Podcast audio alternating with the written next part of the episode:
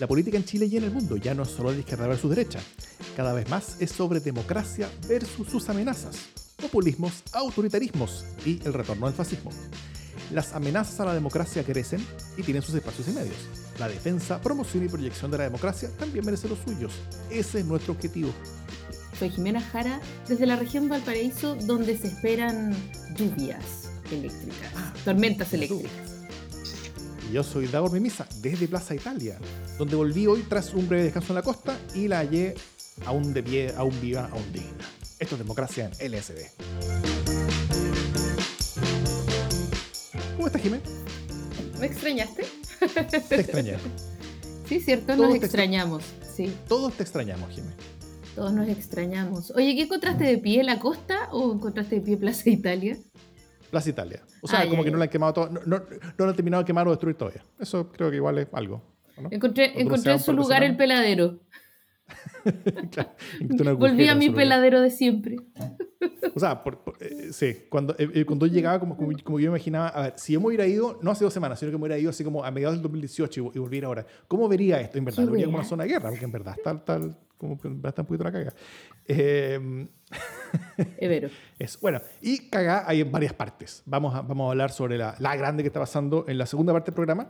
Pero antes, eh, si te tinca, que el, eh, primero, como, como, como aviso, desde la próxima semana vuelven los streamings en vivo de, de, vamos a estar grabando a las diez y media de la noche todos los, todos los martes, como siempre, y nos van a poder ver en YouTube, en Facebook y en Twitter en vivo y en directo, y nos van a poder comentar desde ahí y nosotros podremos interactuar con sus comentarios, como siempre lo hacemos, eh, las grabaciones de este podcast. Eh, porque durante febrero, como les habíamos avisado, no hicimos eso, sino que hicimos simplemente grabaciones en los momentos en, que pudiéramos grabar sin, sin vivo. Y eh, las grabaciones que me tocó hacer con la, con, la Jime, dándole ahí a toda la libertad para que ella grabara a la hora que quisiera, terminamos grabando los martes a las 10 y media de la noche igual. Soy una persona de rutinas. Así parece. Oye, vamos a la convención. Hablemos de lo nuestro. Hablemos de lo nuestro. Eh, esta conversación ha estado en llamas en las últimas semanas. Eh, la convención no se fue de vacaciones, dicen. dicen. No se fue de vacaciones. Eh, mira, cuando yo me fui de vacaciones, renunció Lorena Peñán. ¡Chan! Eh, y yo dejé, o sea, yo, yo dejé una convención que se incendiaba por los cuatro costados en términos de que si estaban fumando opio, si no estaban fumando opio, cuáles eran las iniciativas que estaban recibiendo más votos, eh, cuáles eran las que se iban a tener que discutir, entre ellas eh, cárcel para Piñera y otras lindezas. Lorena Peñán se había ido, calladamente además, sin, discretamente, como sabemos. Bueno, pero la cuestión es que eh, la convención pasó a una nueva fase, ¿no? Eh, aunque todos vociferáramos, pasó a una nueva fase, que es la fase de la votación en sala o en pleno, ¿no? Em, claro. Y algunas cosas ya se empiezan a perfilar y se empiezan a ver como más o menos definitivas, porque van alcanzando el quórum. Eh, alguna de ellas que hemos visto en los días pasados, por ejemplo, tiene que ver con cómo va a ser el, el poder legislativo. Y eh, senadores ya han salido a llorar porque básicamente se les acaba la pega, literal, se les acaba la, institución, o sea, ya no es solo el límite a la reelección, sino que reelección para qué. Eh, se, acaba el Senado eh, y es reemplazado por una, especie de consejo territorial que tiene otras funciones distintas que las de arreglar, entre comillas, las leyes o el de, o el de revisar las leyes que sancione la Cámara de Diputados. Em, imagínate el, el, senador o senadora que acaba de ser elegido y que se endeudó con todo. Y, y, que se endeudó con todo y que, calculó que durante ocho años iba a poder pagar perfectamente la deuda de su campaña, ¿cachai? Y quedar con un poquito lucas para la campaña siguiente, para, para una de esas eh, eh, eh, tener plata para, para, para, el segundo periodo. Y le dicen que no, que, que, no va a durar ocho años, sino que va a durar con cueva cuatro, probablemente dos o tres. Claro, porque además el plebiscito salida va a ser este año y no sabemos si, o sea, no sabemos siquiera si van a completar su, su periodo. el periodo de ocho años no lo van a cumplir en ningún caso, ¿no? No, nica. O sea, cuatro si tienen toda la suerte del mundo. Así que ahí están llorando, eh, que, que también ha sido súper interesante, porque en el fondo una de las cosas que más le ha importado al Parlamento de la Convención es el Parlamento. Eh, y eso Las habla un lágrimas poco... de los poderosos son la ambrosía para claro. Jimena Jara. No, no, no, no, si no quiero decir eso.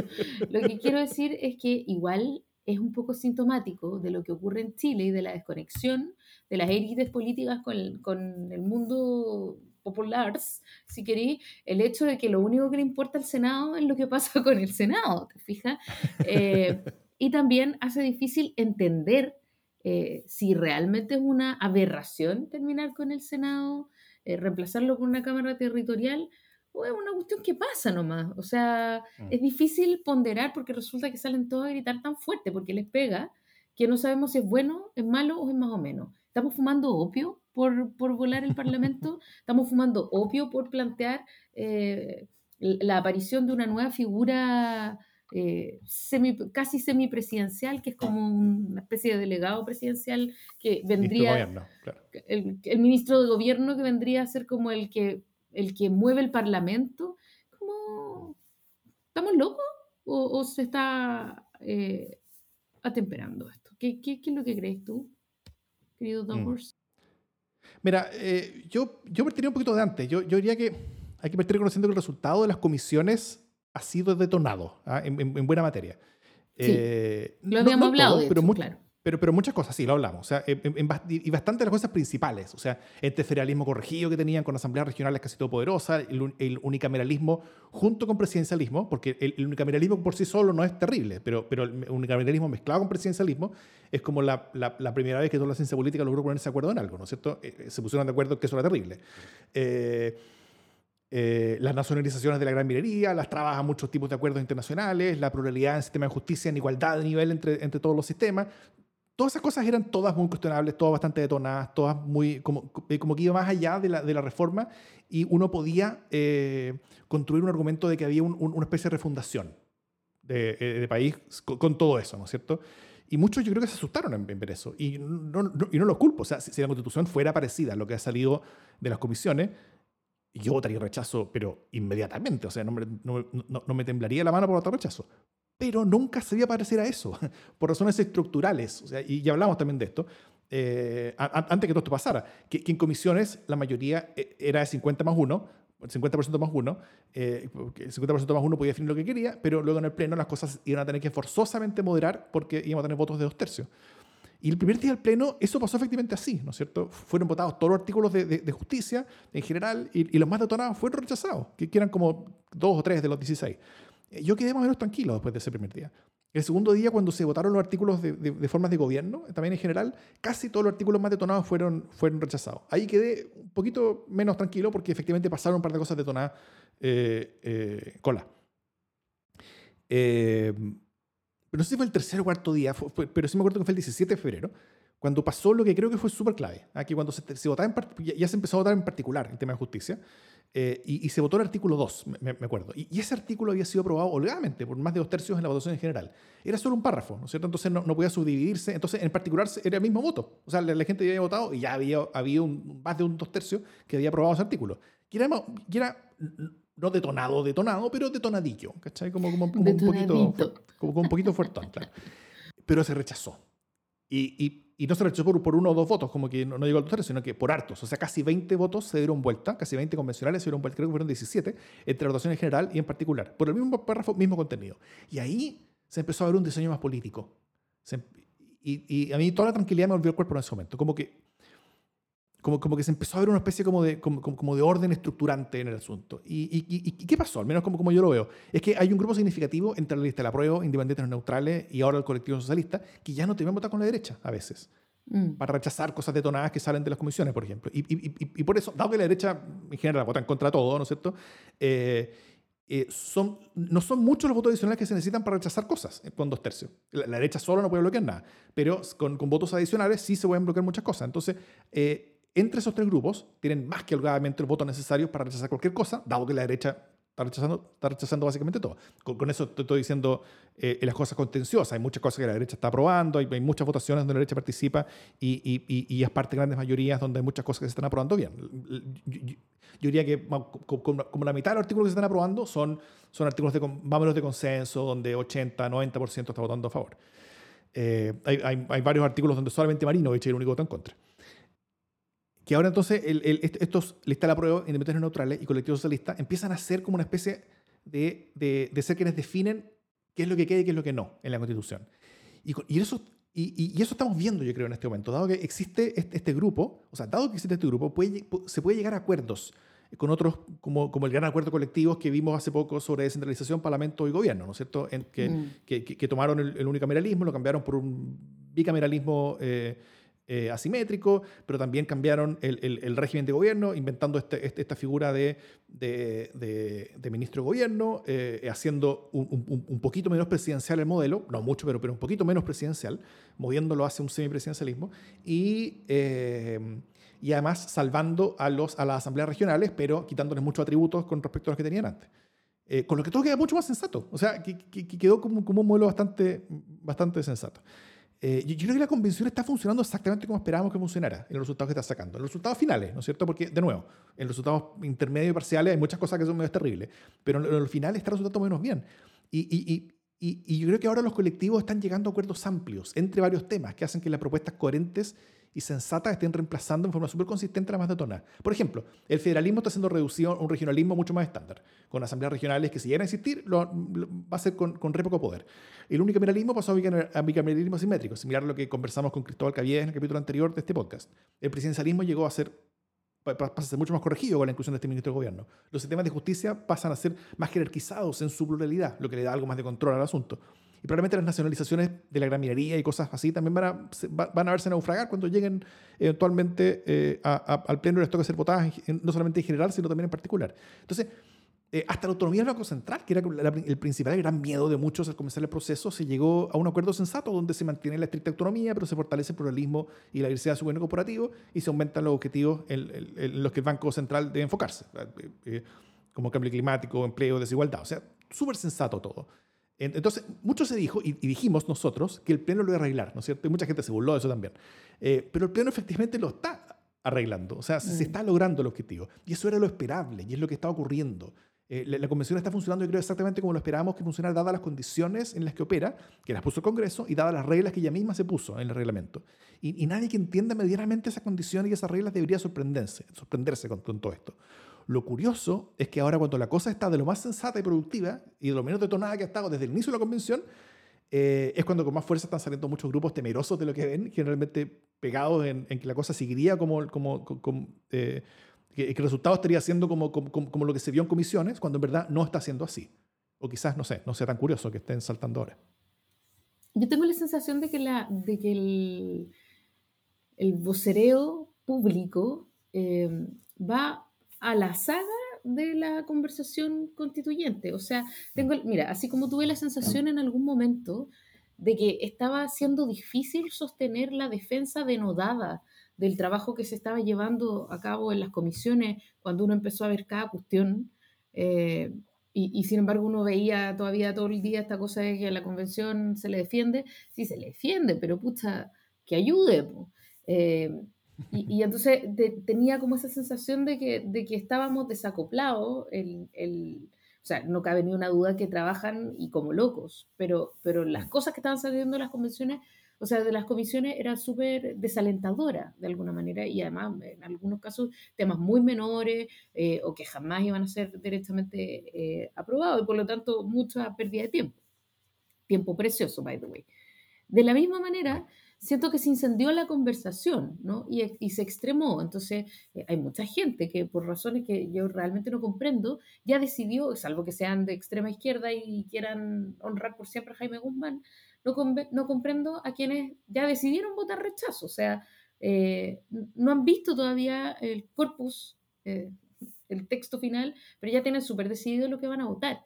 Resulta que están recién votando los capítulos. Entonces, como increíble la cantidad de gente preclara que ya sabe lo que va a votar en el plebiscito de salida. Lo mismo que la cantidad de gente que sabe que va a votar a prueba también sin conocer el texto, ¿no? Y tengo la sensación de que en ambos casos la conversación ha, sido pega, ha quedado pegada en un ánimos eh, sin ser capaz de ir siguiendo lo que ocurre, como que las noticias caen tarde. Esa es la impresión que yo tengo con esto.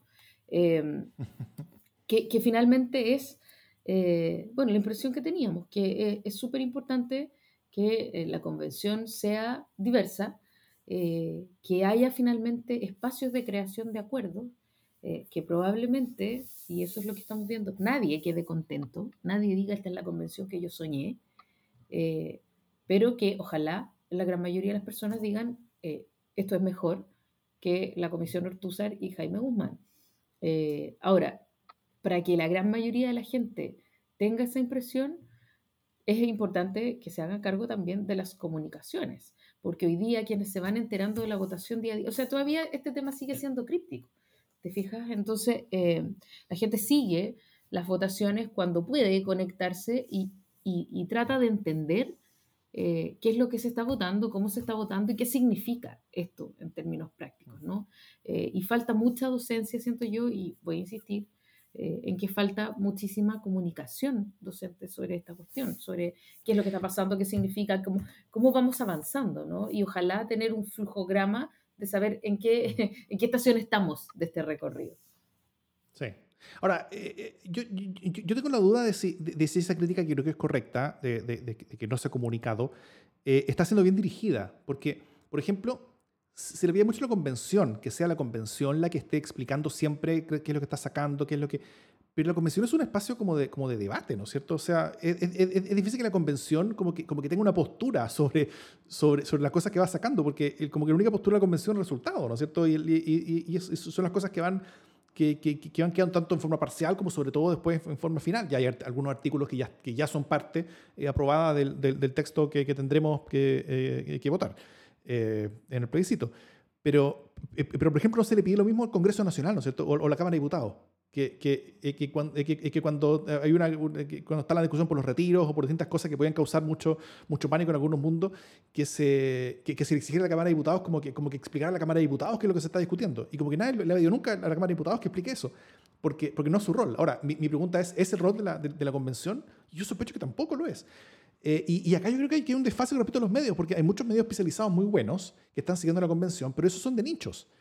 Eh, y, los medios un poco más tradicionales y un poco más viejos, como que no están dedicados a explicar eh, tanto el tema en la complejidad que se necesita. y, y por tanto, a ver, si yo me informara de todo lo que pasa leyendo en Mercurio, y esa fuera mi vida y yo conversara con gente que solamente lee Mercurio y yo solamente leo Mercurio y ese es mi mundo, esa es mi burbuja, o sea, yo también estaría firmando junto con Warken y todos esos gallos como, como, los amarillos y todas esas cosas, porque eso es lo que yo creo.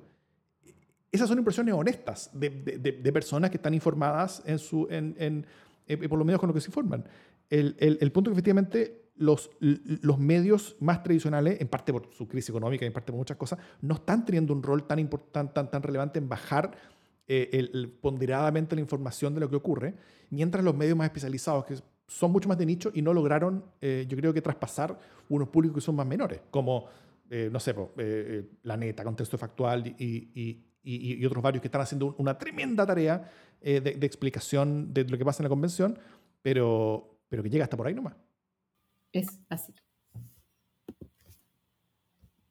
Eso. Bueno, y, un, un, frame, por ejemplo, que yo estoy viendo ahora es eh, eh, tal vez para, para, para, para ayudar a, nuestros eh, amadísimos auditores hmm. y auditoras, el consenso entre todos es imposible. O sea, porque mucha gente buscando, pero pónganse de acuerdo. Bueno, son dos tercios. Entonces, el consenso entre todos es imposible. Por eso tenemos la regla de dos tercios, que está operando muy bien, aprobando las muchas cosas sensatas y positivas que se están viendo en la comisión y también rechazando o cambiando en forma fundamental las no pocas propuestas complejas y a veces poco serias que han llegado desde esa misma comisión. Entonces, el proceso está funcionando en base al trabajo de amplias mayorías y lo que de a poco va quedando escrito en la propuesta final es mucho mejor que las discusiones iniciales, representando en una constitución eh, representando una constitución de cambios profundos, pero serios y sensatos, con los que nadie va a estar completamente contento, pero con los que la enorme mayoría de los chilenos y chilenas va a estar satisfechos.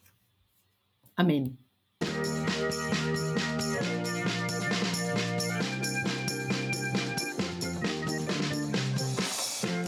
Bueno, para este segundo tema quisimos pedir ayuda, ¿no es cierto?, para hablar de Ucrania. No solamente para, entender mejor qué es lo que está pasando allá, eh, por qué está pasando lo que está pasando, qué puede pasar hacia adelante y cómo esto puede afectar a Chile, sino que también para entender por qué ese conflicto está tan relacionado al leitmotiv de nuestro podcast, que es la democracia, ¿no es cierto? Así que invitamos a Paz Zárate, experta en Derecho Internacional, especializada en solución de controversias. ¿Cómo estás, Paz? Muy bien, ¿cómo están ustedes? Súper bien. Del 1. Qué bueno. Un honor estar con ustedes, chiquillos. Ah, un honor Para nosotros mucho más. Muy contentos. Em, partamos quizás por el principio. Eh, ¿Qué está pasando en Ucrania en este momento? Antes, de, antes de entrar como, como, en por qué está pasando, sino que... Mm, ya, es una... sí, es, es una buena pregunta porque los sucesos están, están acaeciendo de forma bastante acelerada. Entonces, mm.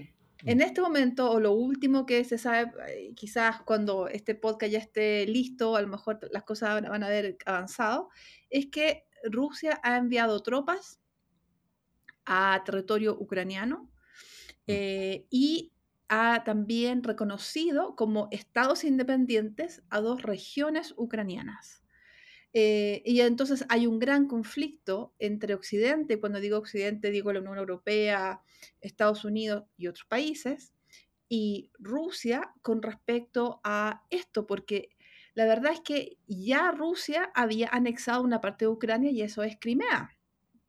Mm. Y al hacer este reconocimiento eh, que pues, sucedió anoche y este envío de tropas, la verdad es que el, el, discurso que dio el presidente Putin fue mucho más allá de lo que se esperaba, porque dijo, porque aludió al imperio y también se dijo que Ucrania no tenía derecho a ser soberano, soberana, eh, y que en teoría todos los países que, formaron parte del imperio ruso, eh, entonces Rusia podría tener un derecho a intervenir de la forma en que lo está haciendo. Y es una intervención que va mucho más allá de, ejercer influencia, porque se trata em, de, de, anexar, es decir, de la conquista territorial. Así que ese es un, mm. esa es una circunstancia muy poco frecuente, porque en la historia de las relaciones internacionales, desde que existe el sistema de Naciones Unidas, nosotros hemos visto escaramuzas y competencias por influencia, pero nunca hemos visto hasta hoy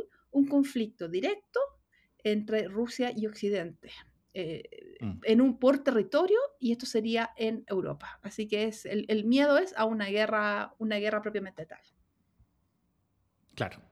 Eh, primera vez que, podría haber una guerra en Europa, ¿no es cierto?, eh, relevante desde entre distintas naciones desde, desde, la Segunda Guerra Mundial, ¿no?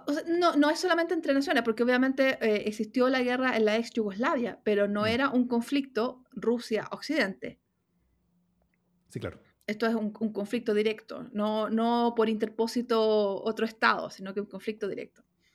Claro. Em, bueno, y, sobre esto exactamente, em, estas, estas dos repúblicas que, eh, a, las que Rusia le acaba de, como de reconocer su independencia, eh, las denominadas por Rusia eh, las repúblicas de, Donetsk, de Donetsk y Luhansk, hay que recordar que no todo el territorio de esa república está controlado actualmente por esos separatistas, pero rusos, ¿no es cierto? Sino que parte está controlado por el Estado ucraniano todo y su fuerza armada. Entonces, para Ucrania, todo esto es territorio de ellos, ¿no es cierto? Y, y, para el resto de la comunidad internacional. Eh, para el sistema internacional, el territorio ucraniano, y los rusos cruzaron la frontera de, o, estarían cruzando la frontera de Ucrania para entrar a estas repúblicas que, que, Rusia acaba de reconocer. para Rusia, las Fuerzas Armadas de Ucrania están en un territorio de repúblicas independientes a cuya protección ellos se están comprometiendo, ¿no es cierto? Entonces, eh, los ejércitos se van a encontrar. claro, claro dentro de estas, dentro de estas repúblicas. Y, ahí es cuando el conflicto puede pasar realmente mayores, porque, o sea, el conflicto partió hace rato, hay, hay, bombardeos y desde, desde, hace ocho años que hay, que hay bombardeos y conflicto armado, desde hace varios días que, que, eso, se, que eso se multiplicó en, en, intensidad, eh, y, pero, pero, pero ejércitos van a estar enfrentados pronto en Europa, ¿o no? Así es. Bueno, eso, eso, es lo que es, eso es lo que se teme. Hay una pequeña ventana, se dice todavía, lo, distintos países han, han, señalado que todavía había una pequeña ventana para una salida diplomática a este conflicto, pero está complicado porque Rusia mm. lo que le interesa, y, aquí va el, el, punto de la democracia, lo que, lo que a Rusia le interesa es que sus vecinos geográficos no se transforman en democracias de tipo occidental y apoyadas por Occidente. Y, ese es el problema de fondo con Ucrania, porque Ucrania hace mucho tiempo que había pedido integrar la OTAN y, mm. también la Unión Europea. Y no es el único país de, esa ex órbita soviética que tiene ese interés. Entonces, es ese punto que va en contra del interés ruso, que es, es, una, es una autocracia y les interesa mantenerse así. Mm. sí, ahí, estamos entrando en la segunda pregunta, de, de, por qué está pasando todo esto, ¿no es cierto? Porque, porque mucho se habla, hay, hay discursos de, los distintos países, Rusia habla mucho sobre cómo la OTAN, por ejemplo, ha, crecido y que, este conflicto básicamente como, como, una, especie de defensa de ellos nomás. Es el discurso de ellos, por supuesto. Eh, hay, otras personas que hablan sobre el, imperio ruso o la reconstrucción de la Unión Soviética. Pero también está esto otro que a la que tú te refieres, que, que, es lo que más como que calza con la, con la identidad de este podcast, que, tiene que ver con... Eh, con, con, con, el hecho de que Ucrania estaba siendo crecientemente una democracia, ¿no es cierto? O sea, hace ocho años, eh, Rusia no llega por, por nada a, Ucrania y entra, y entra con su tropa y, se, y, se, toma Sebastopol en Crimea, ¿no? sino, sino, que eso sucede después que hay un levantamiento popular, que es, que, que, es polémico, que no es con, con, con, total apoyo a toda la población de Ucrania, pero eh, con, una leve mayoría, al, parecer, eh, que, que se levanta en contra del presidente que, que en ese tiempo estaba, eh, que era un presidente prorruso presidente bastante corrupto, que vive en un palacio muy, muy, muy ostentoso, que, que después que, que, que, que le escapó a Rusia, nosotros vimos el palacio y vimos todas las cosas que tenía. Entonces, eh, eh, esa fue una señal muy dura para, para, para, Putin, porque en ese momento él pierde eh, básicamente una especie como de, como de socio que tenía en, en, un país vecino, ¿no es cierto? que, que le servía a él como, como una especie como de buffer entre Occidente y, y, Rusia. Sí, bueno, esta, esta historia tiene muchos vericuetos, ¿ah? es un poquito... Mm. como una teleserie, y además una teleserie que además de tener capítulos, eh, tiene distintas locaciones, que son todas estas extra públicas soviéticas. Entonces yo, personalmente yo, yo pienso que es muy importante que, mirar esto con el contexto histórico que tiene, porque em, lo que, lo que, a pesar de que las imágenes son de que los vencedores de la Segunda Guerra Mundial continúan siendo tan importantes como eran en 1945, eh, la verdad es que eso no es así. Em, por ejemplo, eh, existe la Unión Europea, que en 1945 no existía. El Reino Unido es un país mucho más mm. pequeño y menos poderoso de lo que era en 1945. Em, Rusia, eh, si bien ha sido una superpotencia, es, dudoso que lo siga siendo porque económicamente y militarmente es, mucho más débil, por ejemplo, que Estados Unidos. Entonces yo creo que mm. aquí hay un poquito, es un poquito un salón de espejos em, donde la imagen que proyecta Rusia y que Putin quiere presentar y, para lo cual ha puesto tanta energía en sus 22 años en el poder, em, la imagen cobra un rol extremadamente importante y, y eso, bueno, la puesta en escena, y eso también eh, hay que separarlo de lo que es la realidad.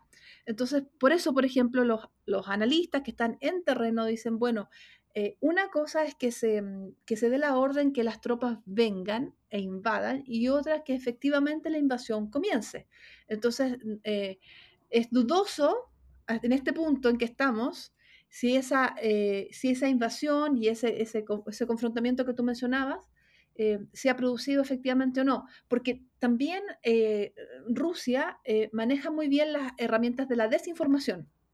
Sí. Entonces, que esa, esa, esa es una forma de hacer guerra. y en este caso... La guerra híbrida. Exacto, y en, esta, en este caso, Occidente está actuando de una manera distinta como lo hizo en Crimea, porque yo creo que en Crimea hubo como una especie como de, de hecho consumado, a pesar de que esa también mm. es una parte de Ucrania. Y, yo creo que Occidente llegó tarde. Y esta vez yo creo que la alarma se ha dado de forma muy dramática y muy temprano para ganar también el espacio en la, en la opinión pública de Occidente respecto a la gravedad, a lo que, lo que significa que otro país decida por ti si tú a qué alianza entras o no, y tú eres soberano, eh, y, y, también decida, por ejemplo, si, si se introduce sus tropas en tu territorio. Eh, y eso obviamente siente un precedente muy, muy preocupante. Claro. Hay, algo, bien, bien, bien, interesante que yo estaba leyendo sobre, sobre una explicación de por qué Estados Unidos llevaba tantos días, por ejemplo, el, revelando tanto su información, eh, incluso sobre revelando cosas que podían no ocurrir, pero como, como, como para intentar eh, eh eh, adelantarse a posibles operaciones de, como, como comunicaciones de Rusia. Entonces, eh, cualquier cosa que Estados Unidos se enteraba que Rusia podía estar haciendo, Estados Unidos inmediatamente eh, decía qué es, lo que, qué es lo que Rusia planeaba para intentar prevenir cualquier cosa que quisieran hacer. Eso, el, el conceptualmente se llamaba, está como en inglés existe la palabra the, bank, que es como el, el, el el, descartar una mentira, eh, esto sería el pre-bank, que es como el pre-descartar una, una desinformación. Claro, claro, y, es, y es, un, ¿sabes qué? aprovechando más que está Jime acá, yo creo que esa batalla entre las realidades que son opuestas es bastante difícil de, como de entender y de separar, porque si bien Occidente tiene un, relato coherente, eh, se afirma en inteligencia de la cual no, puede dar más detalle. Y, no siempre la inteligencia de Occidente ha sido tan buena, porque acordémonos de, la, de las armas de destrucción masiva de Saddam Hussein que no existían. Sí, claro. Entonces, eso por una parte. Y por otra parte, que si bien Occidente dice, bueno, es contrario a las normas más básicas de derecho internacional que un país se anexe una parte de otro, Em, eso por un lado. Rusia también tiene un relato coherente en derecho internacional porque dice, bueno, estas repúblicas eh, tienen derecho a la autodeterminación y ellas libremente han determinado eh, que no quieren ser más parte de Ucrania. Entonces yo las voy a proteger porque tengo elementos para decir que Ucrania las va a masacrar, que, que va a cometer un genocidio. Y por lo tanto yo estoy ahí mm. para el mantenimiento de la paz. Esa es la historia que, mm. que Rusia eh, ha tejido por supuesto, tampoco ellos no presentan evidencia, pero es la que consume también su población, que ve al ejército ruso, y los, de, siempre los ha visto, como grandes salvadores. Entonces, eh, aquí hay dos narrativas completamente opuestas, y, ahí está el factor, uno del consumo global y otro el del consumo interno. Y, yo creo que es, es, difícil para la audiencia, sobre todo una audiencia que está lejana, mirar estas dos narrativas y pensar realmente quién está diciendo la verdad o, hacia qué lado más bien.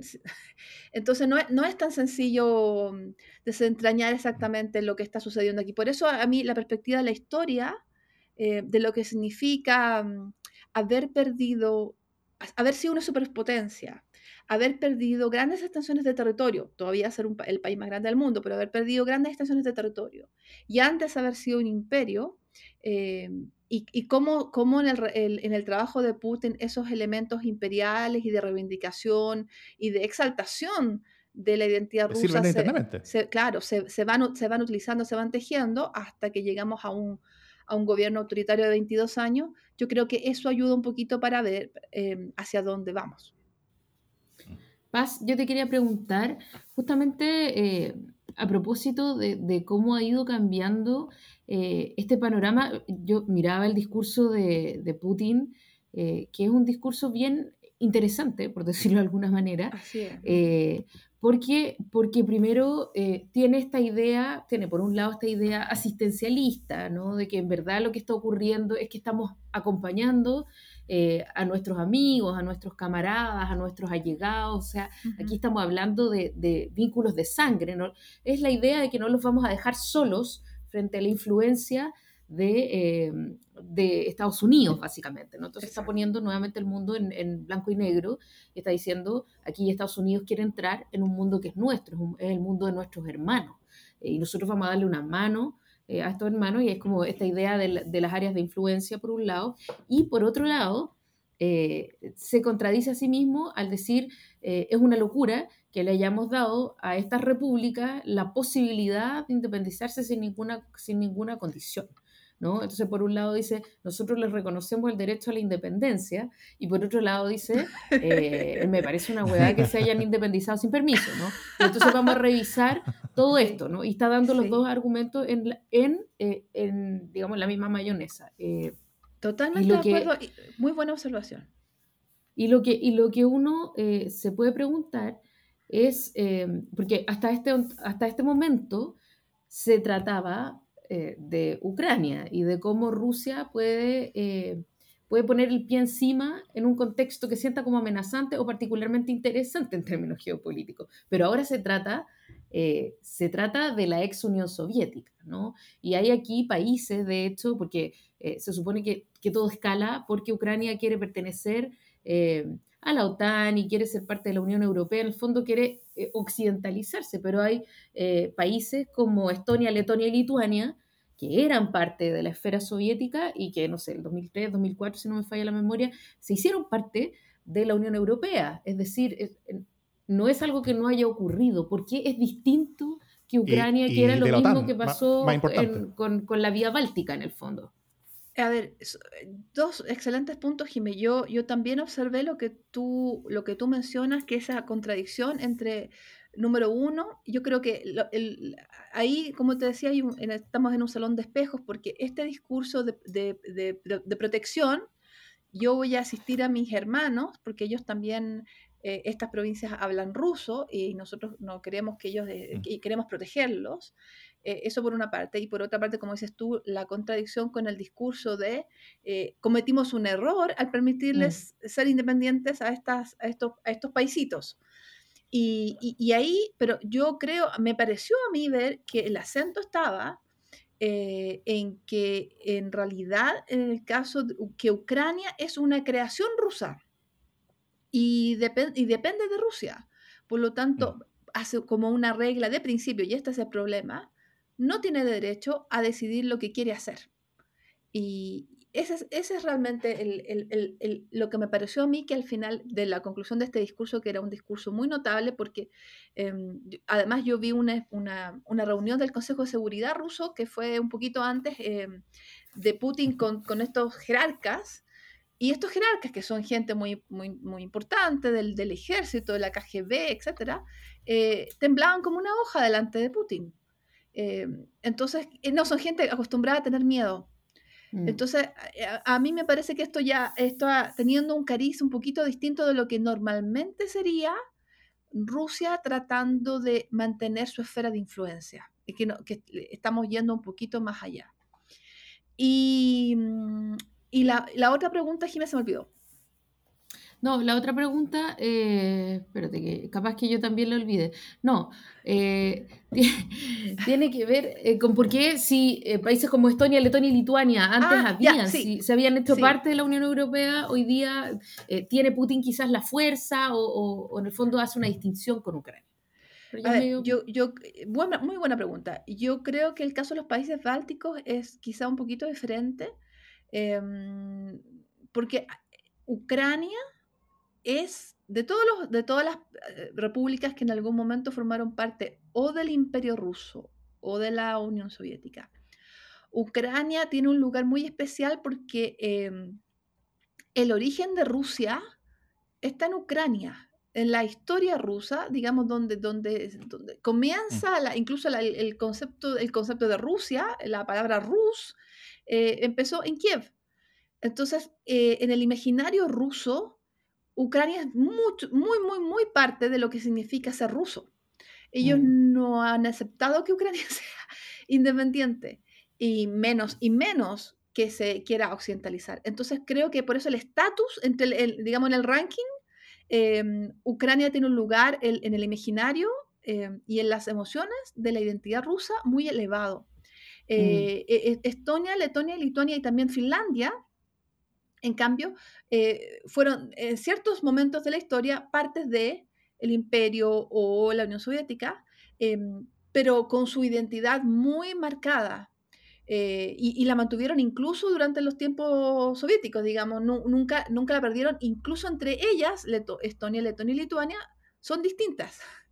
Eh, y se mantienen pequeñitas, pero muy aferradas a su identidad propia. Y eso les, ha permitido, cuando cayó el, muro y fueron, fue posible independizarse, integrarse en la Unión Europea, eh, rápidamente retomar su identidad. Y lo mismo ocurre, digamos, para Finlandia. Entonces, yo diría que está un poquito esta, la marca histórica que distingue a Ucrania por sobre los demás países. Y, lo terrible acá, digamos, eh, que yo creo que hay que destacar, es la tesis esa de la, de la máquina del tiempo, que en el fondo esto no se trata de estas dos eh, repúblicas, eh, regiones, slash repúblicas que ahora quieren ser independientes y que Rusia las reconoce. Eso, reconocer a una república es un acto formal, un acto incluso jurídico.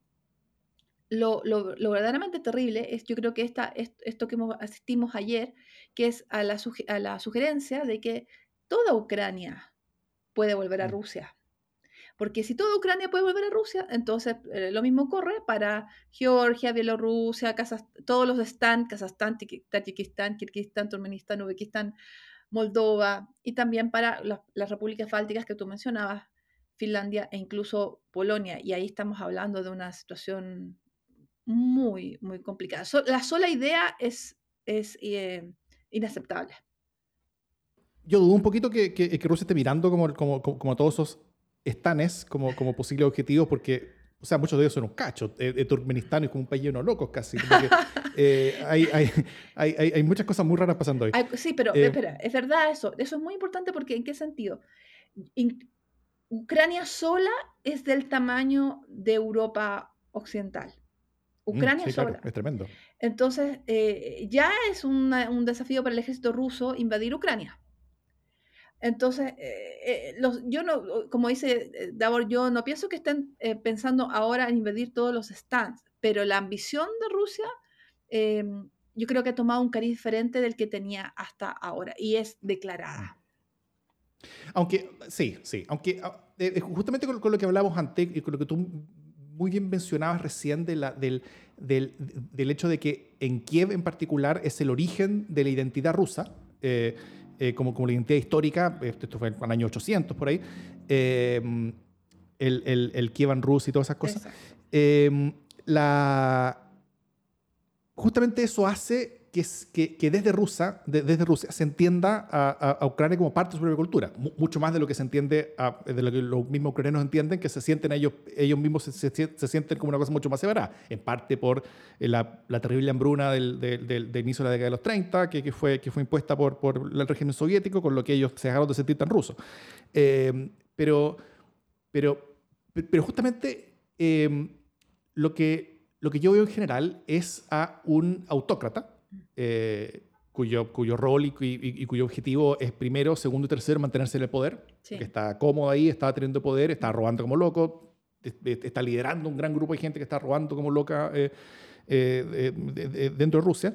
Y la principal amenaza que ellos ven es justamente que su propio pueblo tenga ínfulas democráticas. O sea, cuando, cuando Putin ve que el 2014, en un país que no solamente es vecino, sino que es un país de personas que él mismo considera muy parecidas a su propio pueblo, eh, se levantan en contra de un presidente que es prorruso, eh, lo echan a ese presidente que es prorruso, que es prorruso e instalan en su lugar una democracia, en, un movimiento que por supuesto tuvo muchos bemoles, pero, pero era más o menos pro, pro democracia, eh, y que desde entonces se, se han estado impulsando reformas democráticas. O sea, primero, la, el día de la, del, del, de la el día de ayer, o sea, estamos grabando esto el, martes en la noche, como, como, es, es, eh, generalmente. Eh, ayer, lunes 21 de febrero, se cumplieron exactamente, que, fue el día en que Rusia reconoce a estas, a repúblicas y comienza a entrar al territorio, eh, es exactamente el día en que se cumplen ocho años de la salida del presidente ucraniano del 2014, ¿no es cierto?, del presidente prorruso. Y también el inicio de la, eh, como, del, como, de la llegada de, de, más militares a, la frontera entre Rusia y Ucrania, que, que fue hace, eh, por, por noviembre, septiembre creo, fue justo cuando Ucrania declaró culpable como, eh, condenó a un, a un oligarca ruso que, que, operaba dentro de Ucrania, que era muy cercano a Putin, y lo condenó a no poder seguir haciendo negocios dentro de Ucrania, que era el principal oligarca que todavía existía dentro de Ucrania, que era como una proyección del poder de, de, Putin ahí. Y eso fue como, como, como, como, el cortar el último hilo del poder y la llegada que tenían. Y, la respuesta de Putin fue empezar a mandar tropas a, a, la frontera. Entonces, eh, todo esto como que, como, como que genera esta, esta cosa que, por supuesto, todos estos conflictos no, no tienen ninguna razón, tienen, tienen siempre muchas razones, eh, porque también todo esto para Putin tiene muchos costos, para Rusia tiene muchos costos, la, eh, eh, ya lo que hizo Alemania de, de, de, de, cancelar la operación de un, de un, de un gasoducto muy, muy importante.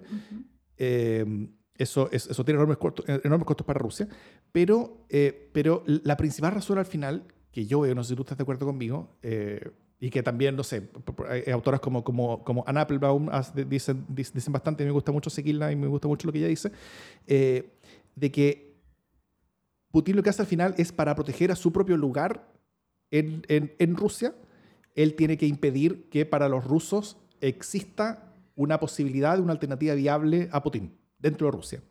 Y eso implica el eliminar y aplastar cualquier tipo de alzamiento democrático que haya, no solamente en Rusia, lo cual él hace en forma bien, bien sistemática, sino que también en países vecinos, en particular países que se parezcan a, Rusia. Y también de por qué eh, la proyección, sobre todo comunicacional de Rusia, es global, particularmente en países democráticos. Eh, tenemos acá en Chile medios prorrusos, pro o sea, que, que, que, nos están llenando y llenando de la, del, del, del, discurso de, los medios estatales rusos, como, como RT News o, o, o, otros que, que, son partes de, de, esta, de esta como lucha que tiene Putin, eh, eh, intento que tiene permanente y que es global, de intentar eh, desacreditar a las democracias del mundo. Razón por la cual, por ejemplo, él es aliado de actores como Maduro en Latinoamérica, y las izquierdas duras también es cercano como ciertas izquierdas en Chile, pero al mismo tiempo él es aliado de ultraderechas en Europa. Porque tal como ve a las ultraizquierdas en, en, Latinoamérica como las más disruptivas contra la democracia acá, ve a las eh, ultraderechas en Europa como las más disruptivas en contra la democracia allá.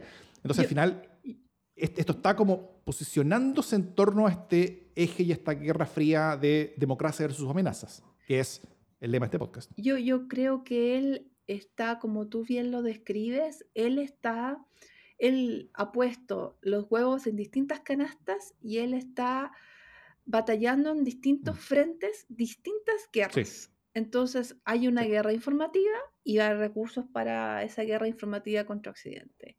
Ah, hay una guerra física en ciertos lugares, como por ejemplo la hubo en Georgia, después en, en en Crimea y ahora en estas provincias y quizás se extienda hacia el resto de Ucrania. Y por supuesto en, en otros lugares donde Occidente lo, lo, ha dejado hacer, por ejemplo Siria o Afganistán. Eh, y además hay, una, hay otra guerra, estamos hablando de un líder que fue espía de la KGB, entonces sabe mucho de estas cosas. Em, otra guerra, por ejemplo, solo para infundir el miedo en Europa Occidental, cosa que viene haciendo hace mucho tiempo. Entonces, las repúblicas bálticas, por ejemplo, están muy preocupadas por Rusia hace años. Finlandia también. Suecia ha encontrado submarinos rusos en el lago donde está Estocolmo. Entonces, em, mm. y, eso obviamente ha gatillado reacciones de, de, Suecia hace mucho tiempo de preocupación, porque ellos históricamente em, temen la amenaza rusa. Eso siempre ha sido así. Entonces, em, ah, y un factor que también hay que mencionar, em, está comprobado que Rusia ha matado personas en el centro de Londres eh, envenenadas. Sí. Entonces, eh, el poder... que se dieron vuelta. El, claro, el poderío ruso está en lo grande y en lo pequeño. Y está en su zona eh, de influencia tradicional, en su, eh, está en las calles de Moscú. Eh, el líder de la oposición asesinado hace algunos años a una cuadra de la Plaza Roja, paseando con su polola. está en las calles de Moscú, está en la zona de influencia geográfica y está en el, en el centro de Londres, una persona que toma un té y muere, o otra, otra, otra pareja, también un ex espía, en un centro comercial está tomando algo con su hija y también mueren envenenados con material radioactivo. Entonces, eh, yo creo que estamos hablando de varios, varios círculos y de varias, varias guerras, que yo creo que el objetivo sí sigue siendo uno, que es eh, reinar sobre una base autocrática, imponer el, miedo, el, el, terror, y mm, desacreditar, por supuesto, la democracia liberal, desacreditar a Occidente y los argumentos que usa también cuando le toca intervenir eh, usando los mismos argumentos, por ejemplo, ahora, incluso las mismas palabras, eh, se trata de justificar la, invasión o la intervención en Ucrania. Y, mm, como dices bien tú, em, aplastar todo signo de, mm, de, alternativas que presentarían un, un, estilo de gobierno diferente. O sea, en Rusia eh, para cualquiera persona que mire los informes de, Human Rights Watch o Amnistía Internacional, eh, no solamente no hay una democracia, sino que hay violaciones graves, graves de derechos humanos frente a las cuales casi nadie dice nada. Eh, Paz, justamente a propósito del estatus de la democracia y tal, te quiero preguntar cuánto de esto es posible, cuánto de esto que está ocurriendo es posible justamente porque eh, las mediciones, por ejemplo, de opinión pública en, en Rusia eh, y también las condiciones de vida en las ex repúblicas eh, socialistas soviéticas habla de un desapego a la democracia creciente. Es decir, em, ¿cuánto esto se explica por qué la democracia no es hoy día un valor absoluto, quizás? porque han ocurrido cuestiones que nos han hecho repensar o, han hecho que nosotros tengamos algunas dudas sobre el valor absoluto que debería tener la democracia. Es decir, eh, hay ahí algo que se explica eh, que, hoy día es admisible y que no habría sido admisible hace, no sé, 20 años atrás. Ay, yo creo que esta es una gran reflexión eh, acerca del valor de la democracia. Yo, definitivamente, si, si, tú vas a Rusia, yo he estado en Rusia dos veces y tú intentas seguir la, de modo continuo las informaciones que se dan en Rusia acerca de lo que sucede en el resto del mundo te sorprendería porque la forma de contar la historia es completamente diferente y la conclusión a la que se llega de una misma historia es completamente diferente a la que presentan todos los medios occidentales. Entonces, si, si, si, esa constituye tu dieta informativa de todos los días, obviamente tú vas a llegar a la conclusión que la democracia en realidad es un chiste, que tú estás mucho mejor como estás con un régimen autócrata de un gran patriota como eh, Vladimir Putin. Entonces, em, eso por una parte. Y por supuesto, Occidente, eh, no, porque los santos no existen, Occidente por supuesto también ha cometido eh, atrocidades, errores eh, en la historia, está, lleno de eso, digamos. Entonces, el, punto es realmente es que, que no existe la libertad cuando tú no tienes la información y no puedes formarte el juicio por ti mismo. Entonces, e, el punto de, el punto de Rusia es que tú cuesta muchísimo. Hay, mucha gente que se opone a Vladimir Putin, pero esa gente no puede protestar. Y si protesta, pues termina en un gulag. Tampoco podría decirle a un turista como tú o yo lo que realmente piensa, porque nunca se sabe si tú estás realmente a salvo y seguro para expresar lo que tú piensas. Así que ese es el problema respecto a si si la democracia es una, solución universal, bueno, es un gran debate, eh, se aplica para todos los países eh, o no, eh, mm. pero, pero está el hecho de que cada ciudadano también se pueda formar su opinión. Y yo creo que el, ese, ese derecho de que tú te puedas informar y que tú puedas expresar tu propia opinión libremente, la gente de Rusia no lo tiene. También, bueno, la gente en China no lo tiene. Claro. Paz, ¿Cómo, cómo afecta esto a Boca? Eh, ¿cómo, ¿Qué puede pasar en Chile con todo esto? ¿O en Latinoamérica? Em, a ver, eh, la economía mundial se va a resentir, ya sea que haya guerra o no, porque van a haber sanciones bastante severas de un nivel que no en general no hemos visto. Eh, generalmente las sanciones tienden a enfocarse en em, los jerarcas o ciertos líderes, y eso por ejemplo también se lo hicieron a, a Maduro y, a gente que, del, digamos, del, círculo de Maduro. Pero no, no van o van muchísimo menos hacia el resto de los actores económicos. En este caso se, han considerado sanciones tan severas como, por ejemplo, sacar a Rusia del sistema SWIFT, que es el sistema bancario mundial, y eso sería una bomba. Mm. Em, y por otro lado, Rusia dice, no, nosotros estamos dispuestos a aguantar lo que sea y estamos preparados. Em, ¿Cuánto tiempo podría, ¿cuánto tiempo podría mm. aguantar Rusia fuera del sistema bancario mundial? Porque la, idea es realmente transformarlo en un paria, es decir, que verdaderamente lo sientan.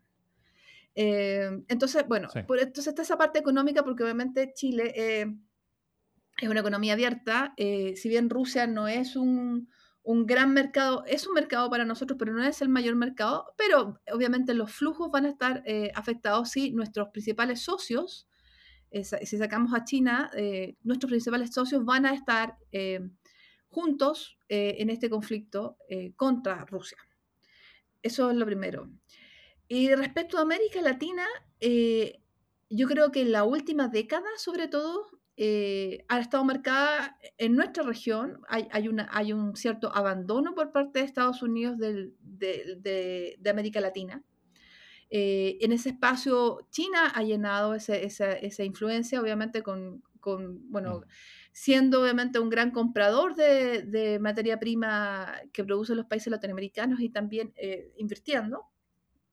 Pero sin tener ese, ese, poder que tiene China de, de comprar e invertir, Rusia ha intentado em, aumentar su influencia en América Latina, eh, buscando acceso a puertos, aeropuertos, em, o por ejemplo eh, en el tema de la vacuna, eh, más recientemente. Entonces ha habido un, intento de acelerar los contactos y, sobre todo en ciertas industrias estratégicas em, con Cuba, Venezuela, Nicaragua, em, Bolivia y Argentina.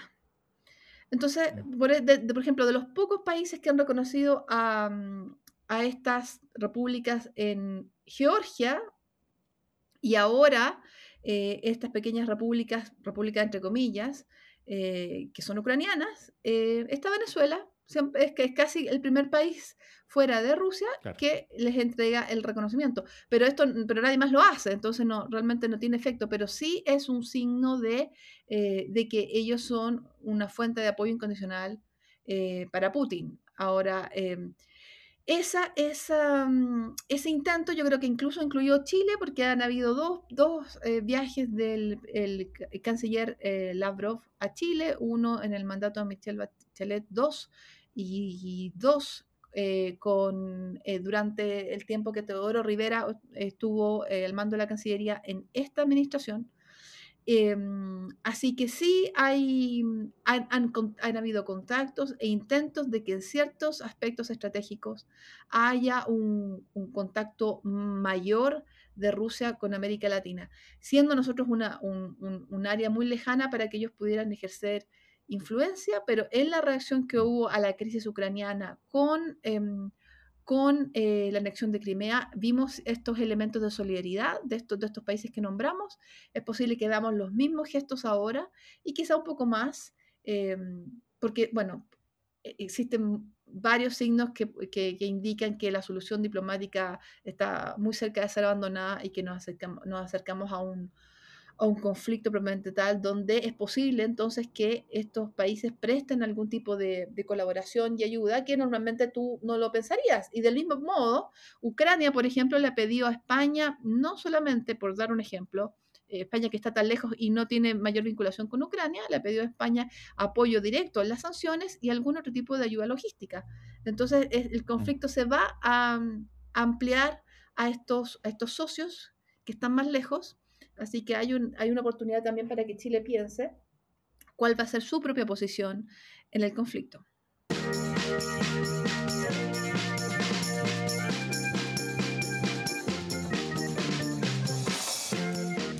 Las buenas noticias. ¿Qué buenas noticias dirán Jimena Jara y Pasarte? Por favor, le doy la, pasada a nuestra invitada. No, quiero, que quiero que pase piola que todavía no tengo mi buena noticia, así que Por favor. Sí, quiero, disfrazar de cortesía mi falta de preparación habitual. Y, si me permiten, quiero, que, eh, quiero decir antes eh, lo que yo voy a decir en esta parte, porque en el capítulo anterior de este, de este podcast, mi buena noticia era que parecían haber buenas señales en Ucrania y que la posibilidad de conflicto se alejaba con la intervención de Macron y con varias cosas que están pasando justamente esos días. Eh, así que, como hoy las tropas rusas ya están en lo que es al menos formalmente el territorio ucraniano, me autocastigo. Me entuvo, mi otra buena noticia. y no funaré otras cosas en Chile o en el mundo, al menos por esta semana, así que hoy no tengo buenas noticias. A ver, yo yo, tengo una buena noticia así, pero mm, que podría interpretar, bueno, podemos darle un twist. Eh, creo que la buena noticia de esta semana al menos es que a pesar, en el Reino Unido, a pesar de que la reina, como ustedes sabrán, se enfermó finalmente de COVID y es una anciana de 95 años, eh, bueno, los síntomas fueron leves y al mismo tiempo que ella se enfermó, hacia, digamos, hacia un momento en que ya, ya tiene tres vacunas y la población en general tiene tres vacunas, eh, el gobierno anunció el fin de las restricciones respecto del COVID, es decir, el retorno de la vida normal. Y esto es, obviamente, hay eh, opiniones diferentes, claro, dentro de la ciencia, etc. Pero no es el único país donde que se está moviendo hacia ese momento. Es decir, por ejemplo, ahora en Bélgica eh, uno puede ir a conciertos, por mm. ejemplo, con el pase de movilidad, y ir a un concierto como antes, sin, sin, la, sin la distancia, sin la mascarilla, solo con la vacuna. Y, y, entonces creo que es, nosotros hemos observado a Europa todo este tiempo respecto al manejo de la pandemia y realmente las dinámicas europeas se han replicado bastante acá. A pesar de que nosotros tenemos también nuestro, nuestro propio, nuestra propia situación con, con Brasil, que es una gran fuente de, digamos, sus propias variantes. Pero en general la dinámica se ha, se ha replicado. Entonces creo que eh, hay una luz de esperanza para un país que tiene, que es líder en vacunación como es Chile, eh, de que nos acercáramos a eso. Ahora, si nos acercamos a la vida normal, lo cual sería, por supuesto, desde lo psicológico, desde tantos aspectos de una linda noticia, creo que eso no, y, considerando además nuestro liderazgo reconocido internacionalmente en, el tema de las vacunas, em, creo que eso nos obliga, em, desde muchos puntos de vista, a que ese liderazgo se, em, se comparta en sus beneficios con nuestros socios de la región, eh, que no han tenido el, mismo, la misma capacidad para negociar las vacunas, eh, porque esto no se trata solo de, solo de dinero, yo creo que Chile tiene una, una, capacidad instalada, negociadora muy potente, que ha quedado demostrado con el tema de la vacuna. No, digamos, le tocó a la administración Piñera poder utilizarla, pero no, no creo que sea el patrimonio de la administración Piñera. Y, y es muy importante, y esto lo ha dicho la OMS, que eh, aún más importante que vacunarse es que todos los países puedan tener acceso a alguna vacuna pronto. Y muchos países, incluyendo nuestra región, no tienen ese privilegio. Entonces creo que em, el liderazgo chileno puede traducirse en ciertas acciones concretas de solidaridad con nuestra región. Y que deberíamos hacerlo. Y eso, eso sería una noticia aún mejor. Súper bien. Yo tengo, em, tengo una buena noticia, pero tengo una pequeña buena noticia antes que tiene que ver con em, con el pago de la pensión garantizada universal, que me parece una buena noticia. Eh, e-, es un acuerdo al que se llega y que a mí me parece que eh, era necesario, que abre conversaciones sobre em, la posible, el posible escalamiento o universalización eh, de tipos de políticas de ingresos, por ejemplo, al menos por tramos etarios, pensando en, en, los grupos más vulnerables, pensando en las personas mayores hoy día, eh, pero también eventualmente, por ejemplo, podrían ser los niños, podrían ser las mujeres. Abre una conversación o hace posible, no la abre todavía, eh, inicia su pago y eso es súper importante, pero al mismo tiempo hace posible una conversación sobre eh, la seguridad social en los ingresos, que es una cuestión de la que casi no se habla en Chile y que es importante por lo menos conversar. Me parece una tremenda noticia. Y la segunda buena noticia que voy a decir como buena noticia esta semana, la próxima y la subsiguiente es que se está acabando el gobierno de Sebastián Piñera. Y eso me parece una tremenda noticia, por lo menos para la democracia local, eh, si es que no para la democracia internacional. No sé, después tendré tiempo de encontrar malas otras cosas, pero no me importa. Hoy día me alegra que se acabe por fin el gobierno de Piñera que parecía no terminar nunca. Fue largo como un poema dedicado al mar.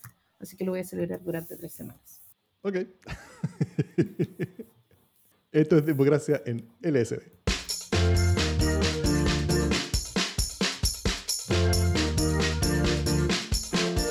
eso. Paz, ¿qué te, ¿qué te pareció todo? Lindo, muy agradable. Qué bueno, qué bueno. Estamos bien contentos con que nos haya acompañado. Muy agradable. Es que, es que de verdad la Una eminencia. No, no, la conversación de ustedes es tan, tan brillante, así que incluso yo creo que uno queda un poco un poquito intimidado o intimidad de, eh, porque es muy, es muy bueno el nivel. Entonces lo encuentro ah, No, de verdad, o sea, o sea no queremos intimidar a nadie, al contrario, queremos que más gente se sume a la conversa. no, pero es que es poco común. Las personas que nos escuchan en la casa se sienten intimidadas cuando nos escuchan. Eh, eh escríbanos con sus respuestas a, a, nuestras redes, por favor. Yo creo que tú, tú intimidas mucho más a la gente que yo. Yo soy súper amable y no intimido a nadie. Así que yo les agradezco mucho la, la invitación y, si me quieren invitar en otro momento, yo vengo muy contento. Muy merecido todo lo que dijiste sobre nosotros, pero, pero, pero se acepta con, con agradecimiento igual. Muchas gracias.